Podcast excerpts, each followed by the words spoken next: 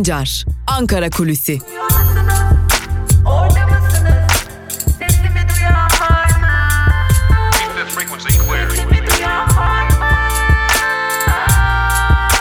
Özgürüz Radyo.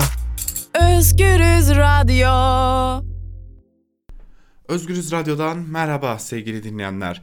Ben Altan Sancar. Ee, yeni bir Ankara Kulisi programıyla yine sizlerleyiz. Güne yine Ankara'da konuşulanları aktararak başlayacağız. Tabi programımızın ikinci bölümünde ise gazete manşetleri ve günün öne çıkan yorumlarıyla karşınızda olmayı sürdüreceğiz sevgili dinleyenler. Malum Ankara birkaç gündür yine hareketli.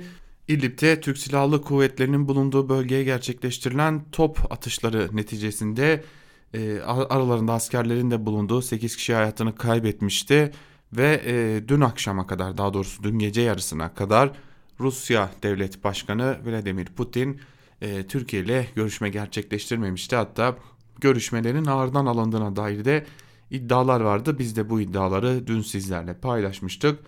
O görüşme gerçekleşti sevgili dinleyenler. E, Tabi e, neler oldu neler bitti. Görüşme pek de e, hararetli geçmedi dersek e, doğru olmayacak. E, görüşme hararetli geçti. E, karşılıklı e, aslında mesajlar verilmeye daha doğrusu tavizler alınmaya çalışıldı. Bunu biliyoruz en azından şu ana kadar. Fakat e, bir diplomatik skandal olduğu belirtiliyor. Skandal olarak nitelemek doğru mu değil mi? Elbette bunu sizin takdirinize bırakalım ancak bunun e, başka bir açıklaması yok. Zira diplomatlar e, kriz yaratan değil, kriz çözen insanlar olarak bilinirler ancak Rusya ile diplomatlar düzeyinde devam eden temaslarda e, bir diplomatın dikkat çeken bir söz söylediği iddia ediliyor ve bu sözünde Rusya ile Türkiye arasında küçük çaplı bir krize neden oldu ancak o krizin aşıldığı belirtiliyor. O söze gelince biz NATO üyesiyiz hatırlatmak isteriz sözünün Rusya ile devam eden görüşmelerde e, telaffuz edildiği dile getiriliyor. Yani e, şimdi buraya nasıl gelindi belki de bunu aktararak devam etmek çok daha iyi olacak. Şimdi akıllarda bir soru işareti var zira Türkiye açıklamalar yaparak sık sık şunu söylüyor. Askerlerimizin nereye intikal edeceği, hangi yolları kullanacağını e, belirli aralıklarla Rusya'ya iletiyoruz ve burada bir iletişim kazası yaşanmaması için ya da bir bombardıman yaşanmaması için bu konuda Rusya ile iletişimlerimiz devam ediyor açıklamaları var Türkiye'den. Rusya ise bu noktada bir temasın olmadığını iddia ediyor. Ancak e, şimdi doğruya doğru demek sanırım e, iyi olacak. E, Ankara'nın yaptığı açıklamalar doğru gibi görünüyor. Ankara e, Türk Silahlı Kuvvetleri mensubu askerlerin ve yine sivillerin Türk Silahlı Kuvvetleri ile birlikte hareket eden sivillerin e, bölgede hangi bölgelere intikal edeceğini, hangi yolları kullanacağını neredeyse belli aralıklarla yeri geldiğinde saat başı dahil olmak üzere Rusya'ya bildirerek bir iletişim kazası olmamasını ya da bir e, can kaybı yaşanmamasını sağlamak istiyor. Buraya kadar açıklamalar doğru ancak Rusya'dan gelen bize bilgi verilmiyor açıklamaları e, Ankara'da görüştüğümüz tüm kaynaklar tarafından yalanlanıyor. Yani Türk Silahlı Kuvvetleri başta olmak üzere birçok e, kaynak e, Türk Silahlı Kuvvetleri'nin özellikle Suriye sahasındaki birçok koordinatını Rusya'ya bildirerek burada bir iletişim kazasının e, yaşanmamasını sağlamaya çalışıyor. İdlib'de yaşananların da bir iletişim kazası olmadığı tam tersine Rusya'nın mesaj vermek üzere böylesi bir duruma göz yumduğu şeklinde yorumlanıyor. Zira Ankara'daki e, belgeler dahil olmak üzere birçok e, kaynakta bu bilgilerin aktarıldığını doğruluyor. Kısacası özetleyecek olursak e, Türk Silahlı Kuvvetleri'ne yönelik gerçekleştirilen e, bu saldırılarda e, bilgiler Rusya'nın elinde olmasına rağmen gerçekleştirilmiş saldırılar gibi görünüyor. Ve tabi bu saldırıların hemen ardından diplomatik kaynakların devreye girdiği bize bilgi vermediniz cevabı üzerine de NATO üyesi olduğumuzu hatırlatmak isteriz şeklinde bir cevabın e, ortaya çıktığı bu cevabında küçük çaplı bir krize yol açtığı belirtiliyor. E, bu cevabın nedeni ise Rusya'nın aslında bilgi verilmesine rağmen buraların hedef olmasına göz yumması olarak yorumlanıyor. E, tabii bir diplomatın e, görevi kriz çıkarmak mıdır? Elbette değildir. Kriz çözmektir ancak bu söz kısa çaplı bir e, daha doğrusu küçük çaplı bir krize neden olmuş gibi de duruyor. E, hal böyle e, Rusya ile iletişim kazası yok ancak Rusya ile bir yol kazası olarak adlandırılabilecek en azından iktidar tarafından şu an itibariyle böyle adlandırılır ancak giderek de ilişkilerin e, savrulmalara e, yol açacağına açacağı yorumlarına da yol açan bir e, sürece girilmiş durumda. E, peki e, Suriye'de e, mevziler başa mı dönecek yani iç savaşın başladığı zamana geri mi dönüyoruz yani Suriye'de Türkiye yeniden ABD'nin e, alanında ABD'nin e, istediği noktada mı yer alacak? E, yoksa bu bir küçük çaplı kriz mi sorusu e, yine muhalefetin aklında olan bir soru. Muhalefetin beklentileri ise bu noktada Suriye'de AKP iktidarının her geçen gün ABD'nin e, Suriye Savaşı'nın ilk başlarında ortaya koyduğu noktaya doğru dönüşün işaretlerini verdi. Yani Esad karşıtlığının giderek artabileceği ve bunun da sahada dikkat çeken e, zorlu gelişmelere yol açabileceği şeklinde. Peki ABD ile temas var mı? Ankara'daki kaynaklar ABD ile İdlib konusunda sık sık temasların olduğunu sadece İdlib konusunda değil e, geçtiğimiz e, aylarda hatta yıla yayılan dönemde yaşanan o e, politik krizlerin, diplomatik krizlerin, e, yine güvenlik e, alanında yaşanan krizlerin de aşılabilmesi için temasların devam ettiğini ve bu noktada da savrulma ihtimalinin daha da güçlendiğini söylüyorlar. Muhalefet bu bilgileri aldığını ve dış politikada bir e, ray değişikliğinin ya da bir çark etmenin e, her an gerçekleşebileceğini bunun çok kısa bir vadede olmasa da uzun vadede. Tabii Türkiye için bir yıllık bir vade uzun bir vade midir? Değildir. Ancak e, Türkiye için günlük neredeyse diplomatik e, krizlerin yaşandığı ve dış politikada günlük değişimlerin ortaya çıktığı bir dönemde e, Türkiye için bir yıl uzun gibi bir süre görünüyor. Tabi bir yılı doldurur mu doldurmaz mı bilmiyoruz ancak e, Suriye konusunda önümüzdeki dönemlerde dikkat çeken e, dönüşler, U dönüşleri izleyebileceğimiz bir döneme girebileceğimizi belirtiyor muhalefet kaynakları. Tabi bu durumun e, daha önce de vurguladığımız gibi Türkiye iç siyasetine de dikkat çeken etkileri olacak. E, kimler nereye savrulacak bunları izleyeceğiz. Zira Türkiye'deki iç siyasette de hareketlilik devam ediyor. Aynı gemide olanlar arasında da bir takım tartışmaların olduğu, bir takım e, anlaşmazlıkların olduğu zaten kamuoyuna yansımıştı. Bu noktada e, içeride de e, bunu doğrulayanlar var. Yani ittifakta aynı gemideyiz ittifakı olarak da niteleyebileceğimiz ittifakta da işler pek de yolunda gitmiyor içeriden kaynakların aktardığına göre. Kısacası ilk bölümü özetleyecek olursak Rusya öyle görünüyor ki bile isteye Türk Silahlı Kuvvetleri mensuplarını hedef haline getirmiş durumda. Ankara'dan bir diplomat da NATO üyesi olduğumuzu hatırlatarak diyerek e, hatırlatırız diyerek bu krize biraz tuz biber ekmiş durumda.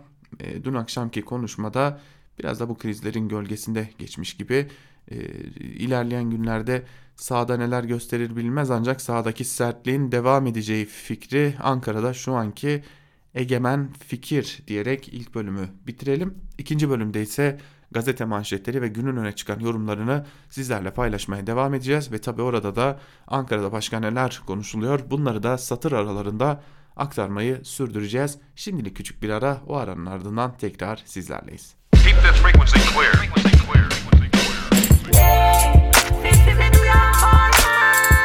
Altan Sancar, Ankara Kulüsi.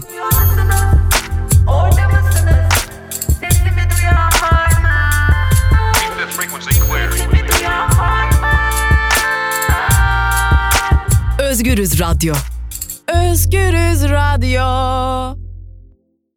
Ankara Kulisi'nin ikinci bölümüyle yeniden merhaba sevgili dinleyenler. Programımızın ilk bölümünde Ankara'da konuşulanları sizlere aktarmıştık. İkinci bölümde ise gazete manşetleri ve e, günün öne çıkan yorumlarıyla sizlerle olacağız. İlk olarak Cumhuriyet Gazetesi ile başlayalım. Cumhuriyet Gazetesi tansiyonu düşüren Alo manşetiyle çıkmış. Ayrıntılar ise şöyle.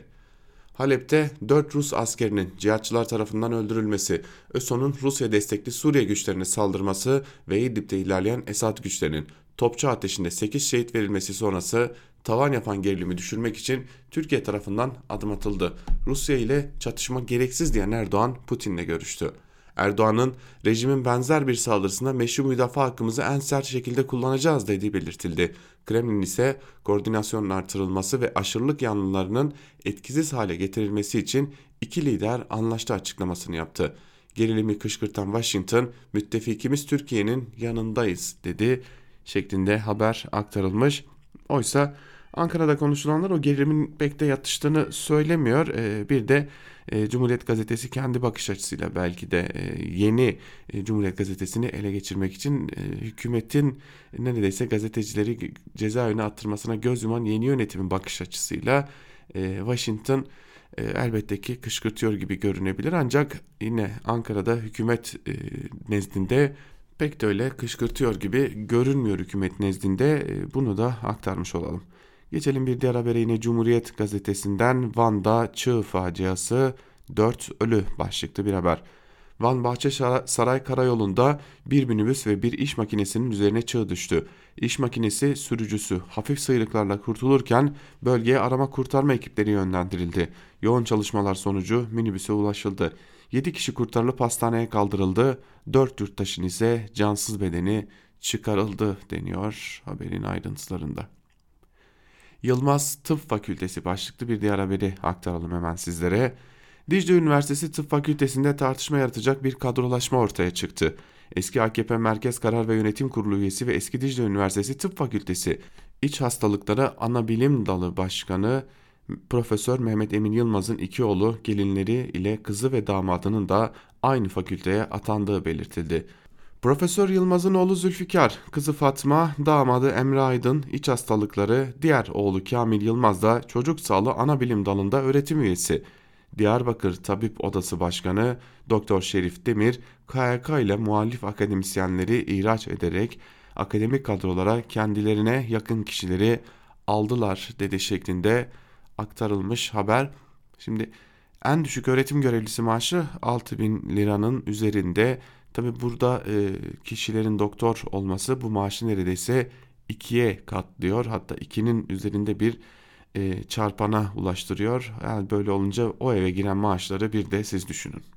Geçelim Bir Gün Gazetesi'ne. Bir Gün Gazetesi'nin manşetinde tek bir kent ülkeyi yuttu manşetiyle çıkmış. Ayrıntılar şöyle. Türkiye İstatistik Kurumu adrese dayalı nüfus kayıt istatistiklerini açıkladı. Buna göre Türkiye'nin 2019 yılındaki nüfusu 83 milyon 154 bin 997 olarak kayıtlara geçti. Ülkede yaşayan kişi sayısı bir yılda 1 milyon 151 bin kişi arttı. Bu artışın 451 bini de ya da başka bir hesapla %39'u İstanbul'da gerçekleşti. Hükümetin Anadolu'yu sanayisiz ve tarımsız bırakması sonucu mega kentin nüfusu 15 milyon 519 bine çıktı. 1950'de nüfusun sadece 4.5'i İstanbul'da yaşarken 2000'de bu oran %14'e çıktı. Son yıllarda yaşanan yeni göç dalgalarıyla ülke nüfusunun 18.7'si İstanbul'da yaşamaya başladı. TÜİK'in nüfus projeksiyonlarının öngörüsüne bakılırsa en geç 2040 yılında Türkiye'nin nüfusu 100 milyonu geçecek. İstanbul'un ülke içindeki bu ağırlığını korursa ana senaryoya göre 20 sene sonra İstanbul nüfusu 19 milyona dayanacak deniyor haberin ayrıntılarında.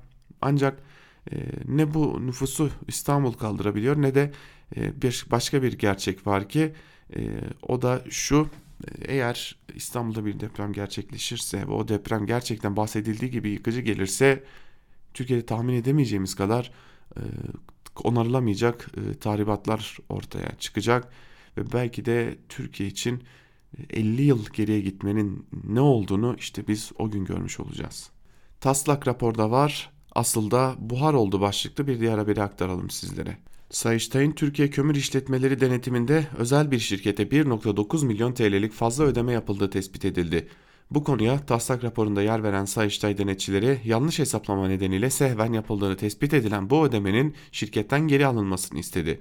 Taslak raporda yer alan tespit Eylül ayında yayınlanan kesin Sayıştay raporunda yer bulmadı. Tespitin ne şekilde ve hangi bilim tarafından rapordan çıkarıldığı ise açıklanmadı deniyor. Haberin ayrıntılarında e, aslında çok bariz bir şey bu. E, daha önce AKP'li belediyelerde ve kayyum atanan belediyelerdeki yolsuzlukları tespit edenlerin e, nasıl o yolsuzlukları bir anda tespit ettikleri için sürüldüklerini hatırlayınca o tespitin de nasıl buhar olduğunu e, anımsamak ya da bilmek çok da zor olmasa gerek. Geçelim Evrensel Gazetesi'ne. Evrensel Gazetesi savcı boşanmayı husumet saydı, istismarcı babayı akladı manşetiyle çıkmış.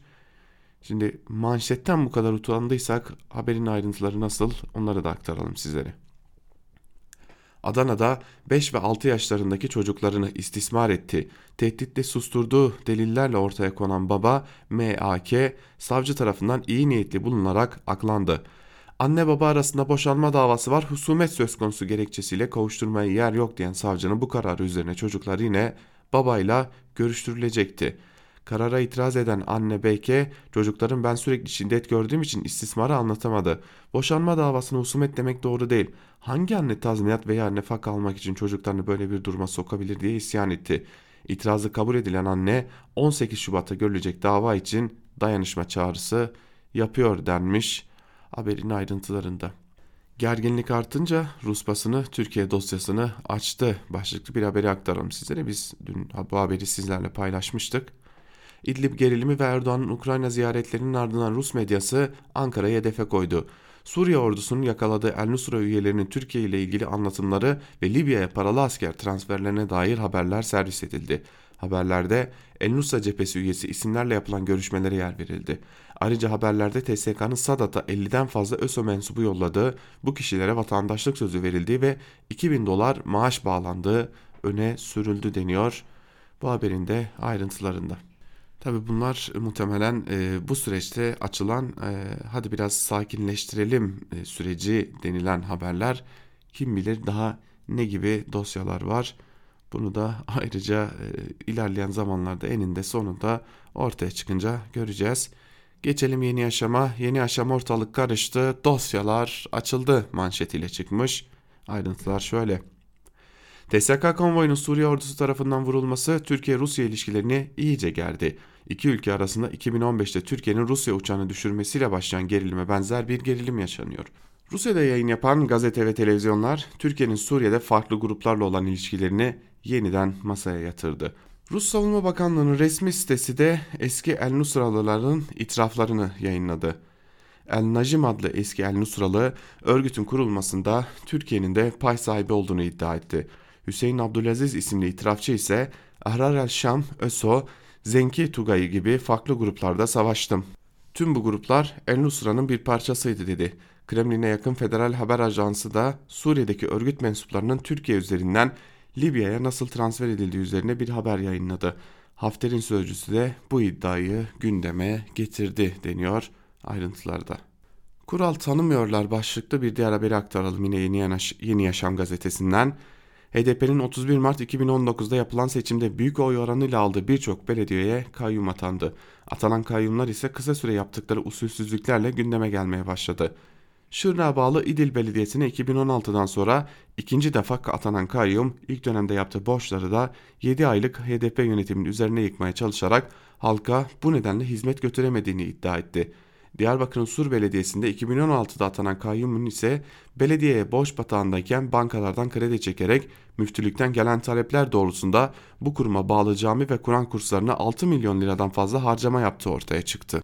Önceki Lice Belediyesi kayyumunun kayınbiraderini işe alarak nasıl memur kadrosuna aldırdığı da Sayıştay raporlarıyla ortaya çıktı deniyor haberin ayrıntılarında. Ortaya çıktığıyla da kalıyor çünkü bu ülkede muhalefet hala yolsuzlukları tam olarak anlatamıyor. Milliyetçilik gündemleriyle e, ve vatan millet Sakarya gündemleriyle e, adeta iktidarın peşine takılıp gitmek zorunda kalıyorlar. Geçelim Sözcü gazetesine. Sözcü bugün Haydi Torun Bey bu yurda da bağış yap manşetiyle çıkmış. Ayrıntılar şöyle. Mehmet Torun'un başkent gazı. Ensar'a yurt için 7 milyon 925 bin dolar bağış yaptı. Tunceli'de inşaatı bitmeyen bir yurt var. Sizden ilgi bekliyor. 30 yıl önce kurulan Tunceli Eğitim Vakfı 330 kişilik kız yurdu yapmak istedi. 2018'de kaba inşaat bitti ama para da bitti. Vakfın kurucu üyesi İbrahim Söylemez çalmadı kapı bırakmadı parayı bulamadı. Kızılay olay patlak verince de Cumhurbaşkanlığına dilekçe yazıp destek istedi. Henüz bir cevap gelmedi. Acaba Başkent Gaz'ın patronu Mehmet Torun Kızılay üzerinden buraya da bağış yapar mı deniyor haberin ayrıntılarında. Eğer yurtta e, kindar ya da pardon dindar nesil yetiştirebileceksek e, neden olmasın cevabı duyarsak pek de şaşırmayız. Kılıçdaroğlu'ndan iktidara İdlib krizini aşmak için 5 öneri başlıklı bir haberi aktaralım. Bölgedeki askerlerimizin can güvenliğini sağlamak için gerekli adımları hızla atın. Rusya ile sahadaki mevcut durumu dikkate alarak yeni bir ateşkes hattı belirleyin. Suriye'de rejim destek değişikliğine odaklanan siyaseti terk edip ülkenin bütünlüğüne odaklanın. Türkiye'ye yönelik yeni bir sığınmacı dalgasına karşı BM'yi sorumluluk almaya çağırın. İdlib'deki terörist gruplarla muhaliflerin silah bırakması için çalışmaları arttırın deniyor haberin ayrıntılarında. Burada sanki bu talepler yerine gelirse zaten AKP iktidarı iktidarda kalamayacak gibi bir e, gerçeklik var. Geçelim Karar Gazetesi'ne. Moskova'yı ikna mesaisi manşetiyle çıkmış Karar Gazetesi. Ayrıntılar ise şöyle. İdlib'de 7 Mehmetçiğin şehit düştüğü rejim saldırısı savaş sirenlerini çaldırdı. Şam'a karşılığını en sert şekilde alırsınız tepkisini tekrarlayan Ankara aylardır artı adımlarla hem Soçi hem de Astana'yı yok eden Moskova'yı ise yeniden masaya davet etti. Rejimi kontrol edemiyoruz bahaneleri doğru değil. Çatışmaları durdurmak için çalıştığımız Rusya'ya önemli görevler düşüyor. Rusya'ya önemli görevler düştüğünü vurgulayan Çavuşoğlu, komşumuza çatışmaları durdurmak için çaba sarf ediyoruz. Rejimin tacizi sürerse karşılık vereceğiz dedi. Sıcak 48 saate Rus haber ajansı Interfax da Rus Dışişleri Bakanlığı'na dayandırarak dikkat çeken bir iddiaya yer verdi. Buna göre Bakan Çavuşoğlu ile Rus mevkidaşı Lavrov arasındaki tele telefon zirvesinde İdlib'deki durumun gözlemlenmesi konusunda mütabakata varıldı deniyor haberin ayrıntılarında. Yani bize gelen e, bazı duyumlara göre de bir diplomat e, tabi alt düzeyden bir diplomattan bahsediyoruz. NATO üyesi olduğumuzu hatırlatırız diye bir cümle kuruyor ve o cümle diplomatik bir krize neden oluyor. Geçelim Milliyet gazetesine. Bu nasıl başkent manşetiyle çıkmış Milliyet gazetesi. Ayrıntılar şöyle. Trump'ın planında Filistin'in gelecekteki başkenti olarak görülen yoksul Ebudis Filistin'in yıkılmış hallerinin bir yansıması. ABD Başkanı Trump'ın Orta Doğu barış plan, planının en eleştirilen maddelerinden birisi de Filistin'in başkenti olarak Doğu Kudüs'ün beldesi Ebu Dis'in gösterilmesi. Ebu Dis, Doğu Kudüs'ün de doğusunda İsrail'in güvenlik duvarının gerisinde kalıyor. Plan Kudüs'ün doğusunu da İsrail'in başkentleri sınırı içinde gösteriyor. Ebu Dis, Filistin'in bazı kamu binalarını bulundurmasına karşın Filistinliler için önemsiz bir yerleşim. Hali içler acısı belde Kudüs'ün kutsal bölgelerine de çok uzak. Planda yine duvarın doğusundaki Şuafat isimli bölgede Filistin'e bırakılıyor. Ancak bir mülteci kampının bulunduğu bu bölge polisin dahi girmeye çekindiği bir alan deniyor haberin ayrıntılarında. Bir haberi aktaralım sizlere. Ambulans taksi başlıklı bir haber. Ayrıntılar şöyle. Özel ambulans 700 TL karşılığında taksi hizmeti verdi. İstanbul trafiğinin en yoğun saatinde 80 dakikalık yolu 38 dakikada gittik. Milliyet olarak kayıt dışı çalıştığını öğrendiğimiz bir özel ambulans firmasıyla trafiğin en yoğun olduğu saatlerde 17.40'da 40 kilometrelik yolu 38 dakikada kat ettik. Yol boyunca en sol şeritten sirenlerini aralıksız çalarak giden ambulanstaki görevli sık sık araçlar sağlı sollu yanaşalım hasta var anonsu yaptı. Hizmeti karşılığında 700 TL ödediğimiz ambulansın peşinden başka bir araçla yola çıkan diğer bir arkadaşımız da varış noktasına 80 dakikada gelebildi deniyor haberin ayrıntılarında. Bu söze karşılık ağır sözler söylenirdi ama o ambulans şoförüne değil e, iktidarın döneminde geldiğimiz hal bu. O yüzden öyle çok da e, abartılacak bir durumumuz yok. Rusya ile çelişmeyiz başlıklı bir haberi aktaralım sizlere. Erdoğan'ın en çok Rusya ile ilgili söyleyecekleri merak ediliyordu. Rusya ile bir gerilim mi başlayacak, çatışma mı yaşanacak, sorun nasıl aşılacak? İşte Erdoğan'ın Rusya mesajları. Rusya ile bir çatışma ya da bir ciddi çelişki içerisine girmemize gerek yok. Rusya ile çok ciddi stratejik ilişkilerimiz var. Nükleer enerji meselemiz var. Rakamlar çok ciddi. Türk akım projesi var. Doğal gazımızı çok ciddi oranda Rusya'dan alıyoruz. S-400 konusu var. 20 ila 25 milyar dolar arasında bir ticaret hacmi var. Turizmde ilişkilerimiz iyi bir noktada. Bunları görmezlikten gelemeyiz. Onun için de tabi her şeyi oturup konuşacağız. Öfkeyle değil. Çünkü öfkeyle kalkan zararla oturur. Ama tabi nerede öfke nerede zarar bunların da tespitini yapmak, istişare ile kararını vermek önem arz ediyor. Şu anda durum bu deniyor haberin ayrıntılarında. Bu e, kriz aşılır mı aşılmaz mı bilmiyorum ancak gerilim hala devam ediyor. Yani şu saat itibariyle bile ciddi bir gerilim devam ediyor. Rusya tırnak içerisinde söyleyecek olursak hala Türkiye'ye ders verme peşinde koşturuyor Suriye'de. E, bunun bir diğer yanında da e, bu gerilim devam ederse bu savrulma neye yol açacak onu da merakla bekliyoruz. Şimdi Hürriyet gazetesi bir misyon yüklendi biliyorsunuz. İktidarın borazanlığı misyonunu yüklendi. Özellikle Ahmet Hakan'la beraber. E şimdi malum bekçiler e, Türkiye'den çok eleştirilen en çok tartışılan nokta. Hadi bunu da temize çıkarın misyonu yüklenmiş Hürriyet'e ve bekçilerle sokaklarda bir gece başlıklı bir haber hazırlanmış hemen. Ayrıntılar şöyle. Son dönemin en çok tartışılan konusu mahalle bekçileri. Peki onlar ne diyor? Nasıl görev yapıyorlar? Göreve çıkmadan önce bir ge önceki geceki olaylarla ilgili briefing alıyorlar. 6,5 kiloluk çelik yelek ile her gece 15-20 kilometre yürüyorlar. Bekçimatik adı verilen cihaz taşıyorlar. Bu cihaz anlık olarak yerlerini merkeze bildiriyor denmiş haberin ayrıntılarında. E peki e, o bekçimatik e, şiddet uyguladıkları, küfür ettikleri, darp ettikleri, e, yaşam tarzına müdahale ettikleri insanları bildirebiliyor mu? Muhtemelen bildiremiyordur. Bildirmesine de gerek yok zaten o talimatla çalışıyorlardır. Geçelim Sabah gazetesine. Sabah gazetesi İdlib'de Suriye'ye fırsat vermeyeceğiz manşetiyle çıkmış. Başkan Erdoğan İdlib'de rejim şaka yaptığımızı sanıyor. Saldırıya karşı o operasyonlarımız ciddi ders oldu. Bu daha ilk ayak durmayacağız. Suriye mazlum insanları sınırımıza sürerek İdlib'de kazanmaya çalışıyor. Suriye'ye fırsat vermeyeceğiz. Yeni sivil katliama ve göç dalgasına izin vermeyeceğimizi Rusya'ya bildirdik deniyor haberin ayrıntılarında. Ben hala Suriye kimin toprağı tam anlamıyla anlayamadım. Yani bu açıklamalar Suriye adeta Türkiye toprağıymış gibi gösteriyor. Yeni Şafak'a geçelim ve mesafe 1 kilometre başlıklı daha doğrusu manşetini aktaralım. Yeni Şafak'ın ayrıntılar şöyle. Türkiye ile Rusya Esad-İran üçlüsü arasındaki gerilim İdlib'in Serakip kasabasında düğümlendi. Rejim M4 ve M5 karayollarının kesiştiği kasabayı ele geçirip İdlib üzerinde baskı kurmak istiyor. Türkiye ise 1 milyonluk İdlib'den yeni bir göç dalgasına karşı yığınak yapıyor. Mehmetçik ise rejim arasındaki mesafe 1 kilometreye düştü deniyor haberin ayrıntılarında. Şimdi sahada olan gazetecilerin aktardığını size söyleyelim.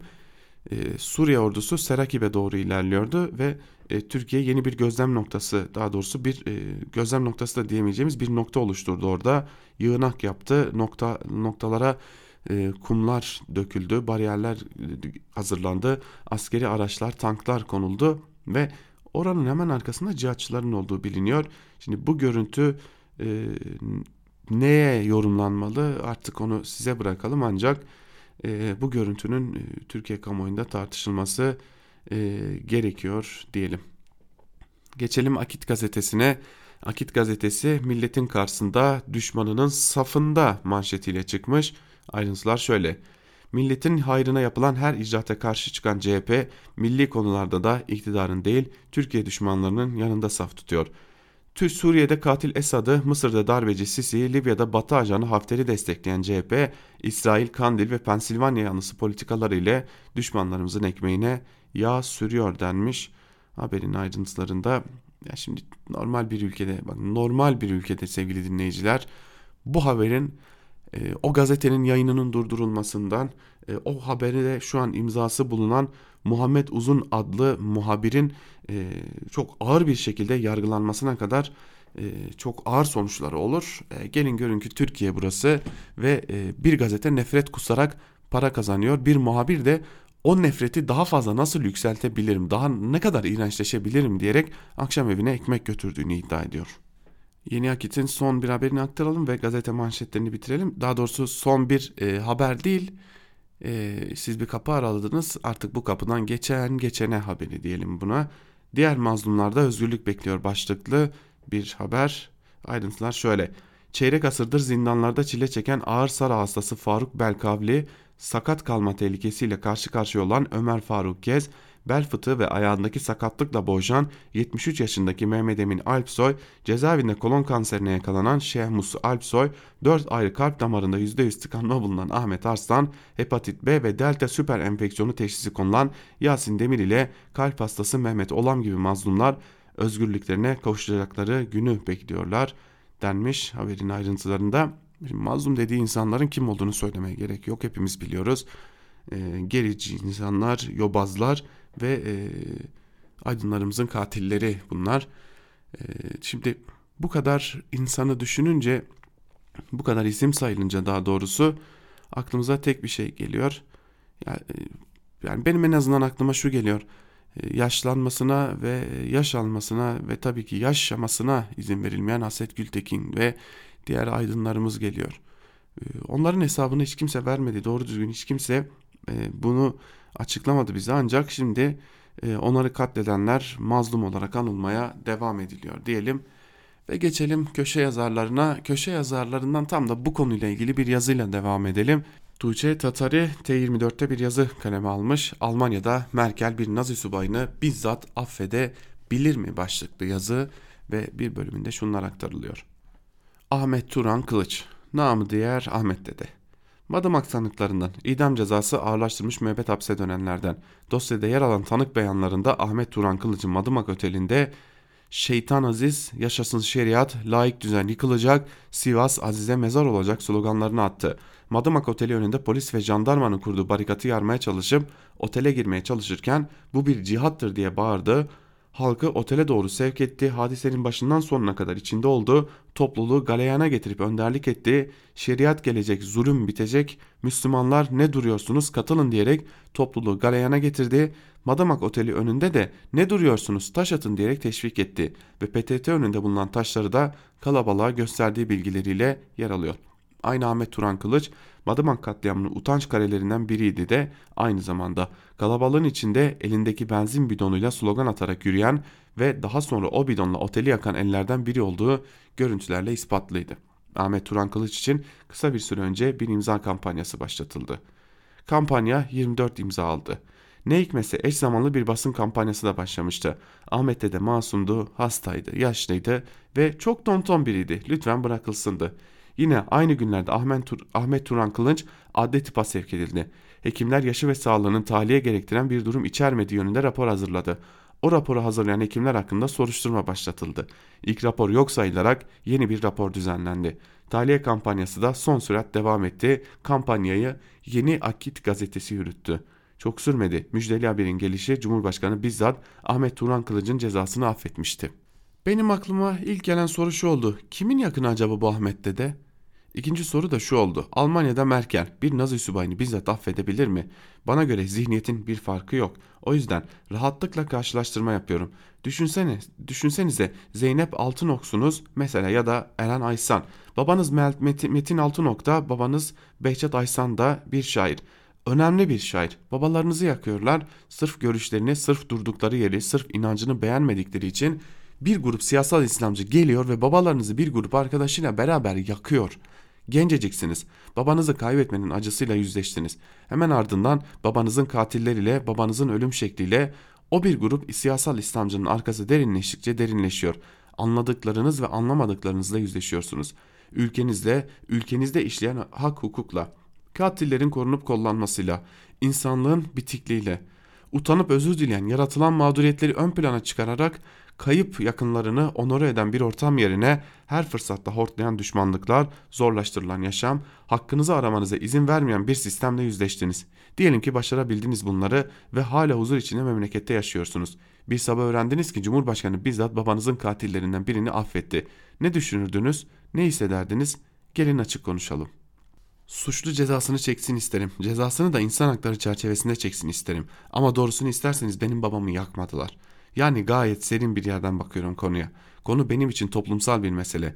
İnsan hakları meselesi, adalet meselesi. Konu benim için aynı zamanda ideolojik bir mesele. Kendimi konumlandırmamda rol almış olaylardan biri. Taraf olduğumda bir konu ama dediğim gibi yanan baba benim babam değil.''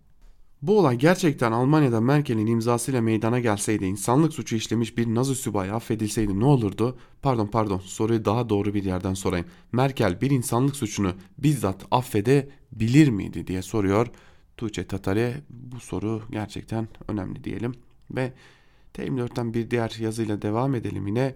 İdlib'deki tansiyonda zirve yaptıran gelişmeler başlıklı Akdoğan Özkan'ın yazısını bir bölümünü de sizlere aktaralım. Resmi olmayan kaynaklara bakılırsa bölgede taraflara tarafların çatışan çıkarları nedeniyle Ocak ayı içerisinde zaten yüksek seyreden gerilim 1 Şubat 2020 Cumartesi günü Rus özel kuvvetlere mensup 4 askerin Suriye'de öldürülmesiyle yeniden tırmanışa geçti.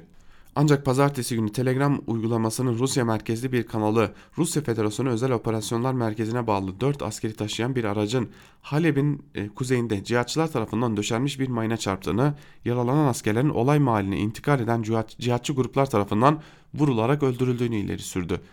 Öte yandan gelişmenin üzerinden 48 saat bile geçmeden yani pazartesi günü erken saatlerinde bu kez İdlib'de 4 Türk askerinin yoğun topçu atışı nedeniyle şehit olduğu haberleri geldi. Milli Savunma Bakanlığı tarafından konuya ilişkin yapılan açıklamada şöyle deniliyordu. Bölgeye takviye olarak gönderilen unsurlara bulunacakları yerler önceden koordine edilmesine rağmen rejim unsurlarınca topçu atışı yapılmıştır. Erdoğan'ın Ukrayna ziyaretinde tören kutasını Rusya'nın tepkisini çekecek şekilde 2. Dünya Savaşı sırasında ardında korkunç bir miras bırakmış olan Nazi işbirlikçisi Ukrayna milliyetçisi Stefan Banderna'nın eseri olan Şan olsun Ukrayna'ya diye selamlaması ve Kırım'ın ilhakını kabul etmediğine dair açıklamaları Ankara-Moskova ilişkilerinin kırılganlığına yönelik şüpheleri güçlendirdi. Bu arada Rus RIA RIA Novosti haber ajansı Suriye ordu birlikleri tarafından Halep kırsalında yakalanan ve geçmişte Ahrar Şam, Nurettin Zengi hareketi gibi örgütlerde görev yapmış cihatçı militanların sorgularında Türkiye'nin El Nusra'nın oluşumundaki rolüne dair ifşalarda bulunduklarını iddia eden Halep mahreçli bir haber yayınladı. Şimdi temkinli iyimserliğimizi koruyamayacağımız bir momente ulaştık sanıyorum. İdlib'de şu an için sular duruldu diyemezsek isek de beterinden döndüğümüzü ve başkaca bir tekinsiz gelişme meydana gelmezse bölgenin bilinen fabrika ayarları gerginliğine geri dönmekte olduğunu söylemekte sanırım bir beis yok. Öte yandan Rusya'nın desteklediği Suriye Arap ordusunun Laski'yi Halep'e bağlayan M4 karayolu üzerindeki Nayrep'te de denetimini sağladığını kaydedelim. M4 ve M5 karayollarının kesişme noktası olan Serakip ile Neyrep arasında tıpkı şehrin kuzeyinde, güneyinde ve doğusunda olduğu gibi kurulan bir TSK gözlem istasyonu olduğunu da ilave edelim. Böyle bir durumda Suriye ordu birlikleri M5 boyunca kuzeye ilerlemek yerine 10 kilometre güneydoğusuna kadar geldikleri İdlib şehrine yönelerek burayı cihatçılardan arındırıp el, yükselt el yükseltirler mi bilmiyoruz. Belki de böyle yapıp sonrasında M5'i takip etmek yerine İdlib'i Taftanaz üzerinden Halep'e bağlayan 60 numaralı karayolunu talip, takip ederek kuzeydoğuya ilerlemek isteyeceklerdir. Şu an için bunu da bilmiyoruz. Bildiğimiz İdlib'in ateşinin kısa sürede sona erecek gibi olmadı. 15. Astana formatlı toplantıya kadar da neler olabileceğini tam olarak bilmeye sanırım imkan yok demiş Akdoğan Özkan yazısının bir bölümünde. Sözcü gazetesinden Deniz Zeyrek'in ne olduğunu bilmek hepimizin hakkı başlıklı bir yazısını da aktaralım sizlere. Şunlar aktarılıyor yazının bir bölümünde. Suriye rejimi ordusu İdlib'de askeri konvoyumuzu vurdu ve 8, asker, 8 şehit verdik. Şehitlerimize rahmet yakınlarına başsağlığı diliyorum. Ankara'nın verdiği bilgiye göre 2 Şubat'ı 3 Şubat'a bağlayan gece Suriye'nin İdlib kenti çevresindeki ateşkes gözetleme istasyonlarına takviye yapan TSK'nın konvoyuna rejim ordusu tarafından topçu saldırısı düzenlendi. Rejim ordusunun taktik unsurlarının Rus generaller tarafından koordine edildiğini biliyoruz. Haliyle MHP lideri Bahçeli olmak üzere akli selim düşünen herkes saldırıdan Rusya'yı birinci derece sorumlu tuttu. Buna karşın Cumhurbaşkanı Tayyip Erdoğan tersini yaptı. Hükümete Rusya'ya ılımlı mesajlar vermeyi seçti. Peki Cumhurbaşkanı Erdoğan ve hükümetin bu ılımlı mesajlarını Ruslar nasıl karşıladı? Türkiye'yi suçlayıp Esad ordusunu haklı çıkarmaya çalışarak. Nasıl mı? TSK unsurlarının İdlib'deki operasyonları hakkında önceden bilgi paylaşmadığını, rejimin meşru müdafaa yaptığını ima ederek. Gördüğünüz gibi hem saldırının gerçekleşme şekli hem koordinat paylaşımı gibi konularda tarafların açıklamalarında ciddi çelişkiler var. Hem bu çelişkilerin giderilmesi hem Ankara hükümet Ankara'da hükümetin ortaya koyduğu Rusya'yı koruyup kollama çabasının nedenlerinin anlaşılması için halkın bilgilendirilmesinde fayda var. Hükümetin gerçek sorunları millete anlatması ardından da hesap sorulması şehitlerimizin anısına saygının bir gereğidir. Bu nedenle İyi Parti lideri Meral Akşener'in kapalı oturum, oturum çağrısı dikkate alınmalıdır. Belki bu sayede İdlib'de neler oluyor sorusuna da bir yanıt bulmuş oluruz deniyor. Yazının bir bölümünde aslında biz de sabah saatlerinde Ankara Kulisi programında aktardık. Ankara bilgileri verdi. Rusya bu bilgileri görmezden geldi. Yani Bileyiz diye bir saldırıya göz yumuldu İdlib'de TSK mensubu askerlere karşı. Şimdi bu konuya ilişkin bir diğer yazıyı da aktaralım sizlere. Putin'i danışmanları mı yanlış yönlendirdi başlıkta Karar Gazetesi'nden Yıldıray Oğur'un yazısı. Yazının bir bölümünde şunlar aktarılıyor. Rusya ve Putin'i övmek neredeyse vatanseverliğin gereği tam bağımsız Türkiye'yi savunmak haline getirildi.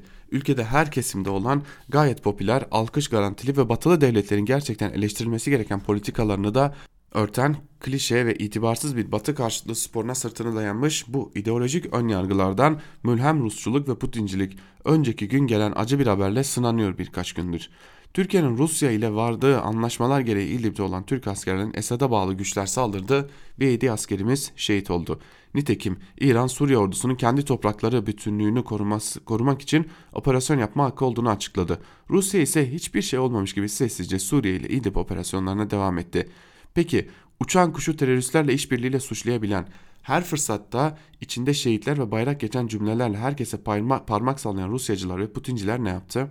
Türkiye tarihinin neredeyse 2003'te Amerikan askerlerinin Türk askerlerinin başına çuval geçirilmesiyle başlatanlar sanki Rusya'nın kontrolü altında 7 askerimizin şehit edilmemiş gibi meseleyi dış politikada kriz gibi soğukkanlılıkla tartışmayı seçti.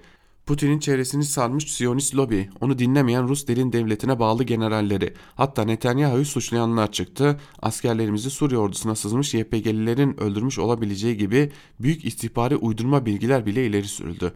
Ama en trajiği yıllardır Türkiye'nin NATO üyeliğini sorgulayan bazı uzmanların bu olay üzerine NATO'yu göreve çağırması oldu. Tabii ki askerlerimizin İdlib'de olmasının sebebi Rusya ile Halep'in Esad güçlerinin eline geçmesi sırasında varılan anlaşma.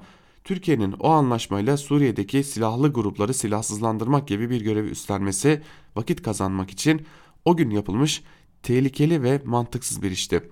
Zaten Türkiye'nin Suriye'deki bütün meselesinin oradaki YPG yapılanmasıyla mücadele olduğunu ortaya koymasından, Suriye'nin toprak bütünlüğünü savunduğunu söylemesinden sonra oradaki askeri varlığı da tartışmalı hale gelmişti. Ama Türkiye'nin İdlib'de toplanmış ve tek çıkış çıkışları olan Türkiye'ye doğru hareket edecek milyonlarca insanla ilgili meseleyi Rusya ile anlaşarak çözemeyeceği, Suriye'de batılı müttefikleri devre dışı bırakarak Rusya ile baş başa kalmanın Türkiye'nin aleyhine dönebileceği de zamanında çok yazıldı. O yüzden bu kötü denklem ve sıkışmışlık içinde 7 askerimizin Esad rejimi güçleri tarafından öldürülmesi sonrası Türkiye'nin yapabileceklerinin maalesef bir sınırı vardı ve Türkiye'nin de bu sınırı geçmemesi doğru oldu. Nihayet çok önceden ayarlanmış Ukrayna ziyareti dönüşünde televizyon spikeri Pelin Çift'in sorusuna Cumhurbaşkanı şöyle cevap verdi. Bizim Rusya ile bu şu aşamada bir çatışma ya da ciddi bir çelişki içerisine girmemize gerek yok.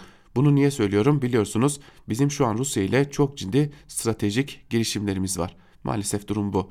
Bazıları çabuk unuttu ama 2015'te uçak düşürülmesi krizi üzerine sadece turizm iptalleriyle meyve ve sebze alımını kesmekle kalmamış Moskova'da Rusya Savunma Bakanı ve Genelkurmay Başkanı ortak basın toplantısında Cumhurbaşkanı ve ailesini IŞİD'le petrol ticareti yapmakla suçlamış bir ülkeden bahsediyoruz. Hala toz kondurmadıkları Putin'i etrafındaki Siyonist lobilerin, düşmanların, generallerin yanlış yönlendirdiğini söyleyecek kadar şirazesini kaybetmişler dışında herhalde artık bu çıplak hakikati anlamayan kalmamıştır diyor Yıldıray Oğur'da yazısının bir bölümünde.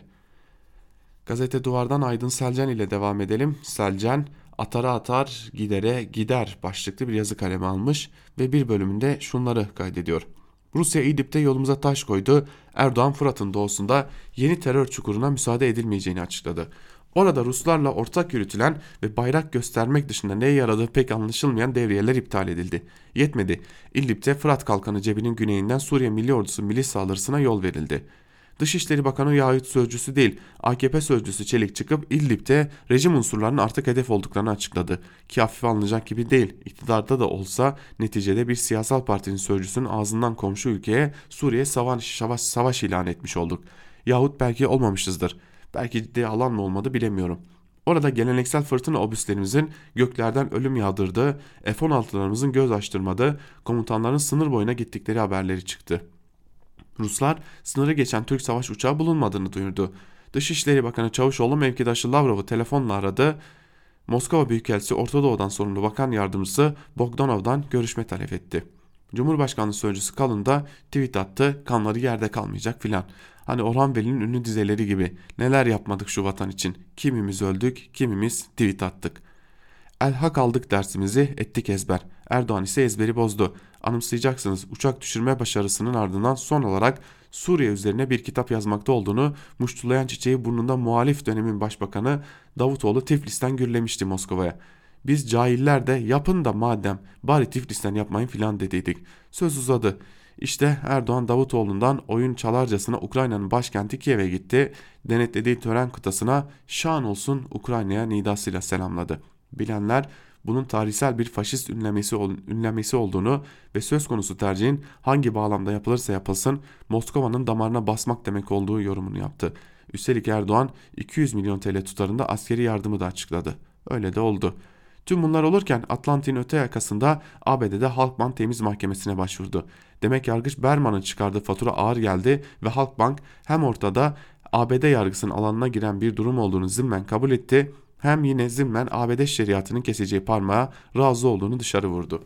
Bakarsanız yarın aa meğer NATO üyesiymişiz meğer bu ülke en az 19. yüzyılın ortasından bu yana Batı devletler ailesinin bir parçasıymış gibi keşiflerle karşımıza çıkıverir bizi 18 yıldır yönetenler ve başımıza tüm bu çorapları örenler. Koalisyon orta Bahçeli o sahneyi hazırlamıştır belki diyor Aydın Selcan biraz da esprili bir e, dille ancak e, başımıza gelecekleri de e, önceden bildirircesine.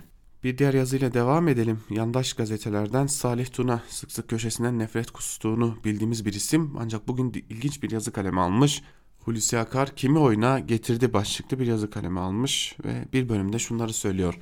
Rand Corporation'ın Pentagon için hazırladığı oldukça hacimli rapordan daha önce bahsetmiştik. Her şeyden evvel askeri müdahaleye aşeren bir rapor bu. Nedim Şener arkadaşımız da geçen gün Hürriyet'teki köşesinde buna değindi ve FETÖ tasfiyelerinden hareketle darbenin imkansıza yakın olduğunu dile getirdi. Doğrusunu isterseniz ben o kadar iyimser değilim.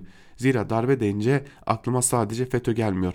Bu ülkede FETÖ Türkçüler olduğu kadar NATO Türkçüler de var. Zaten raporda illaki FETÖ darbesi siparişi verilmiyor. Şimdiye değin gerçekleşen tüm darbeler gibi ABD yanlışı darbe olması iktiza. Milli Savunma Üniversitesi'nin müfredatını da hassaten belirlemek istiyorlar. Çünkü askerden askere ilişki kurulmasını öneriyorlar. Maksatları net. Türkiye'yi bağımsızlık yolundan vazgeçirip tekrar ABD yörüngesine oturtmak. ABD yörüngesinden çıkmamızın göstergelerini de açık sözlükte der, de, dermeyan etmişler. Yok hayır taşeronumuzu 15 Temmuz'da kırıp elin, elimize verdiniz diye intizar etmiyorlar. Açık sözlü dediysek o kadar da değil. Yörüngelerine nasıl mı oturtulacak? ABD yandaşı muhalefeti konsolide etmeyi öneriyorlar. Ayrıca Erdoğan demokrasiyi bitirdi kesin çare askeri vesayet demeye getiriyorlar. Kudüs'ü işgalci İsrail'e peşkeş çeken ABD politikalarını tıpkı Suudi Arabistan ve Birleşik Arap Emirlikleri gibi Türkiye'de alkışlayacak, İran'ı hedefe koyan ABD politikalarında aktif katkı sağlayacak. Hülasa Türkiye Ankara'dan değil Pentagon'dan yönetilecek. Bu mümkün mü? Bu aziz millet 15 Temmuz'da iradesini gasp etmek isteyenlerin tanklarına karşı askeriyle polisiyle omuz omuza direndi ve kazandı. Fakat o gün bugündür fasılasız şekilde bu aziz millet algı operasyonlarıyla, yalan dolarlarla, fitne fesatla paramparça ediliyor. Mahut raporda genç subaylar rahatsız mesabesinde fitne fesat ifadelerine yer vermekte kalmamışlar. Milli Savunma Bakanı Hulusi Akar'ın Amerikan yanlısı olduğunu da iddia etmişler. Fitne olur da FETÖ durur mu? FETÖ'cülerin önde gidenlerinden biri yani Emre Uslu ABD'nin bütün kartlarını Hulusi Akar üzerinden oynadığını ama Hulusi Akar'ın cemaati oyuna getirdiği gibi ABD'yi de oyuna getirme niyetinde olup olmadığını bilmediğini söyledi. Faslıkların getirdiği hiçbir habere zerre miskali itibar edilmez. Fakat Sayın Akar da FETÖ'cü bir firari muhatap alıp da haklı olarak cevap vermez. Lakin CIA'nin yan kuruluşunun ABD Savunma Bakanlığı için hazırladığı Mahut raporda kendisini tohmet altında bırakmaya yönelik o küstah ifadelere bakan sözcüsü düzeyinde de olsa haddini bildiren bir tepki verilmeli değil mi? Yoksa verildi de benim mi haberim yok diyor Salih Tuna yazısının bir bölümünde. Biz Salih Tuna'nın yazısıyla birlikte e, köşe yazılarını burada noktalayalım ancak Salih Tuna'nın e, anladığım kadarıyla çağrısı Hulusi Akar'a çık bunu yalanla şeklinde yani çıkıp da senin hakkında iftira yazanlara bir cevap ver çağrısının biraz ilerisinde bir çağrı olduğunu görüyoruz burada. E, aslında Hulusi Akar'a ya öyle değil değil mi çıkıp yalanlarsam iyi olur şeklinde bir çağrı görüyoruz. Bu da e, belki de sevgili dinleyenler bir kuşkunun içe düştüğünü bir kuşkunun AKP kulislerinde gezdiğine dair işareti olarak yorumlanabilir ki zaten bunu geçtiğimiz günlerde e, bilanço programında eş genel yayın yönetmenimiz Can Dündar ile birlikte değerlendirdiğimizde de sizlere aktarmıştık. AKP'nin içinde de bir takım e, kuşkuların gezinip durduğunu, bir takım şüphelerin gezinip durduğunu Geçtiğimiz haftalardan bu yana da biliyoruz Salih Tuna'nın yazısı da buna biraz tuz biber ekti gibi görünüyor diyerek biz Ankara kulisini burada noktalayalım. Tabi günün ilerleyen saatlerinde haber bültenlerimizde saat başlarında karşınızda olup e, yoğun gündem arasından e, seçtiğimiz haberleri sizlerle paylaşacağız. Biz birazdan programımızı kapatırken sözü ve yorumu eş genel yayın yönetmenimiz Can Dündar'a ve Özgür yoruma bırakacağız sevgili dinleyenler. Tabi bu arada gün içerisinde de Özgürüz Radyo'da kimi programlarımız olmaya devam edecek. Bugün yine Özgürüz Radyo'da yeni programlarımızdan biri olacak. Ee, Özgürüz Radyo'nun programcılarından, eski program, programcılarından Kavel Alpaslan bugün e, yeni programının yeni bölümüyle sizlerle olacak. Ve yeni programı yani Öteki Dünya programından e, dünyada neler olup bitiyor, e, dünyada bizim görmediğimiz e, coğrafyalarda neler olup bitiyor onları Özgürüz Radyo'da sizlerle paylaşmaya devam edecek diyelim. Ve biz yayınımızı burada bitirelim. Söz ve yorum eş genel yayın yönetmenimiz Can Dündar'da. Şimdilik hoşçakalın. Yarın yine aynı saatte Özgürüz Radyo'da görüşmek dileğiyle.